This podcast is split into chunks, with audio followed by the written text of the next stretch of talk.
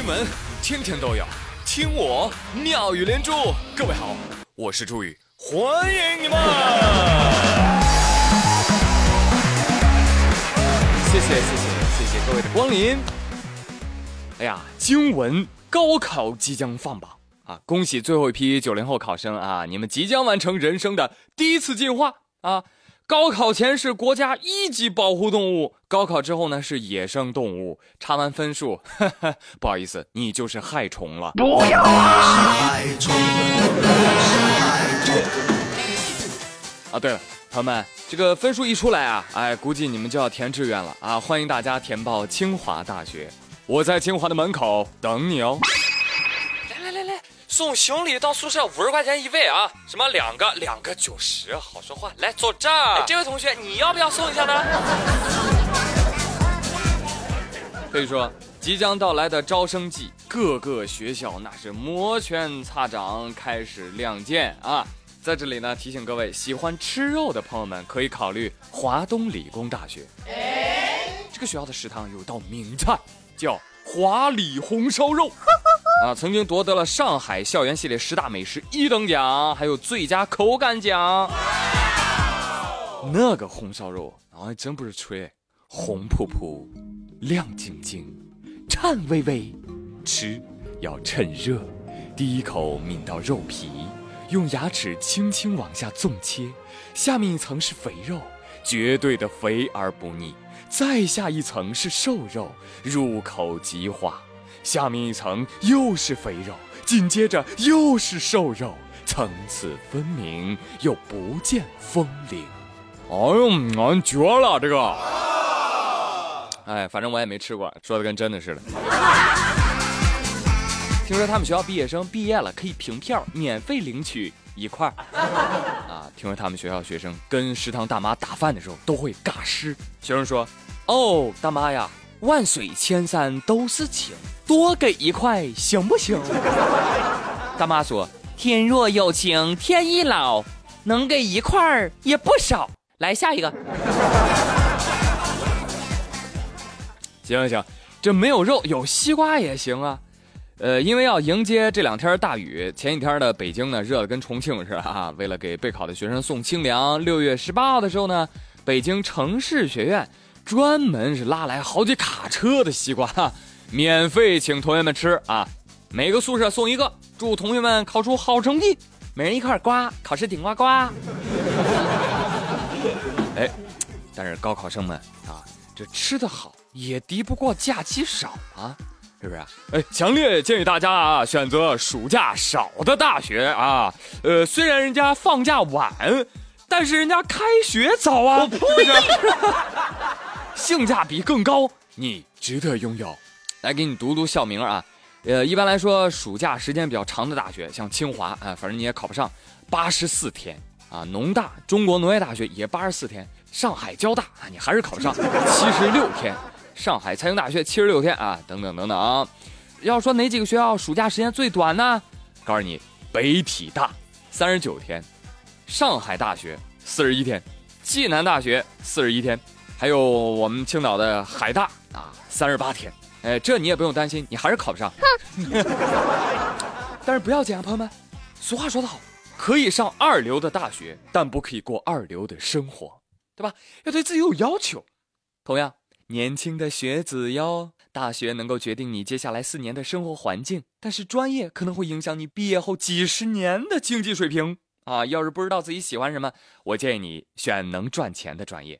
反正兴趣都会被耗光的嘛，对不对？不如赚点钱，哎，再干自己想干的事情，绝对扎心了啊！我这个建议。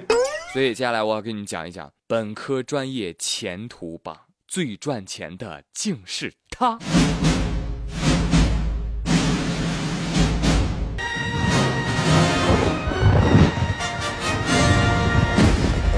根据国内某研究院最新发布的调查报告说，二零一六年大学毕业生就业率排名前十的本科专业是哪些呢？软件工程、工程管理、建筑环境与设备工程、电气工程及其自动化、信息管理与信息系统、护理学、热能与动力工程、机械电子工程、物流管理、数字媒体技术。毕业之后收入较高的啊是信息安全。五千九百块啊，其次呢是软件工程五千八百六十九块，这是平均工资啊。但我要提醒你们哦，不要全信这些统计哦，这些行业的收入都是平均数哦。你想一想，做微商的跟马云还是一个行业呢，对吧？结果也是被平均的那个，是不是？以前我就跟你们讲过啊，张家有财一千万，九个邻居穷光蛋，平均起来算一算，个个都是张百万。怎么了，同学？心有点凉了？没关系啊，我给你递鸡汤啊，只要活儿好，干啥都能暴富，无论什么专业。只要你学的精，都可以养活自己。比如说贴膜，你看再极致一点，你比如说诈骗行业，有的骗子因为口音诈骗失败，但是有的骗子人家就能化悲愤为力量，独创一条致富之路啊！我呸！来给你讲一个骗子的故事。前天我有个朋友啊，接到一通陌生的电话，一开口就说：“先生你好。”恭喜你中了二等奖一百万！啊，不好意思啊，我我我刚入这一行啊，我实在忍不住，然后就挂掉了。过了一会儿呢，哎，还是这个人又打过来了。你好，不好意思啊，我我我还是没整好哎。然后第二次挂掉了。过了一会儿，第三次打过来。啊，不好意思啊，打扰你两次了。哎呦，我跟你讲实话吧，我确实是诈骗啊。啊，说中一百万呢，肯定是骗人的，你也知道啊。不过我们的主管呢，允许我们每个人有五万块钱的额度作为诱饵。哎呀，我这个专业也骗不了别人，要不然咱俩合作把这个给分了吧，好不好？